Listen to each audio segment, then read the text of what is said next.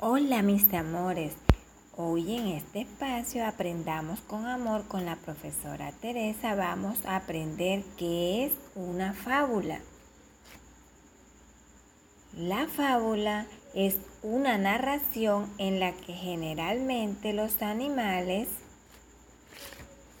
actúan como seres humanos, es decir, hablan, caminan y piensan como nosotros los humanos. A eso se le llama personificación. Al final de la fábula hay una enseñanza o moraleja. Este es un texto que nos enseña algo. Ahora vamos a escuchar una fábula. La cigarra y la hormiga. La cigarra era feliz disfrutando del verano.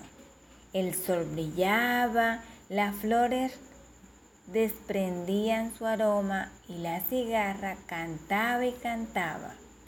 Mientras tanto, su amiga y vecina, una pequeña hormiga, pasaba el día entero trabajando, recogiendo alimentos.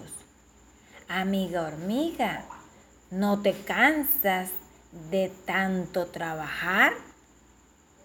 Descansa un rato conmigo mientras canto algo para ti, le decía la cigarra a la hormiga.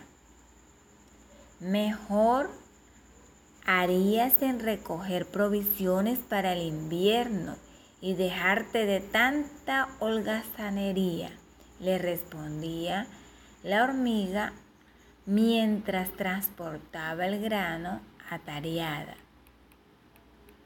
La cigarra se reía y seguía cantando sin hacer caso a su amiga, hasta que un día, al despertarse, sintió el frío intenso del invierno.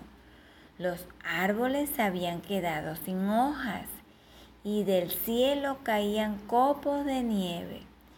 Mientras la cigarra vagaba por el campo, helada y hambrienta, vio a lo lejos la casa de su vecina la hormiga y se acercó a pedirle ayuda.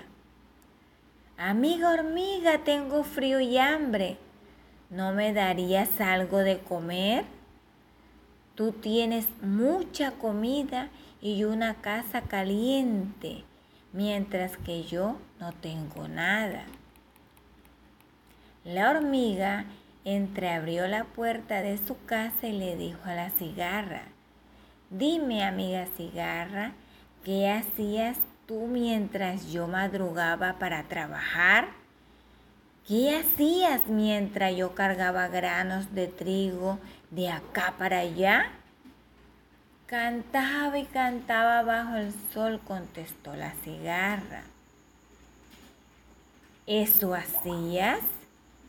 Pues sí, cantaba en el verano, ahora baila durante el invierno.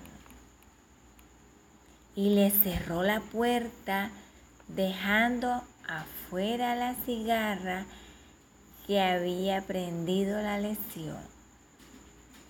Moraleja, quien quiere pasar bien el invierno mientras es joven debe aprovechar el tiempo.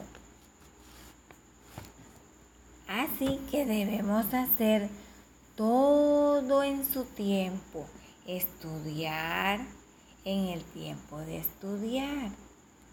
Jugar en el tiempo de jugar.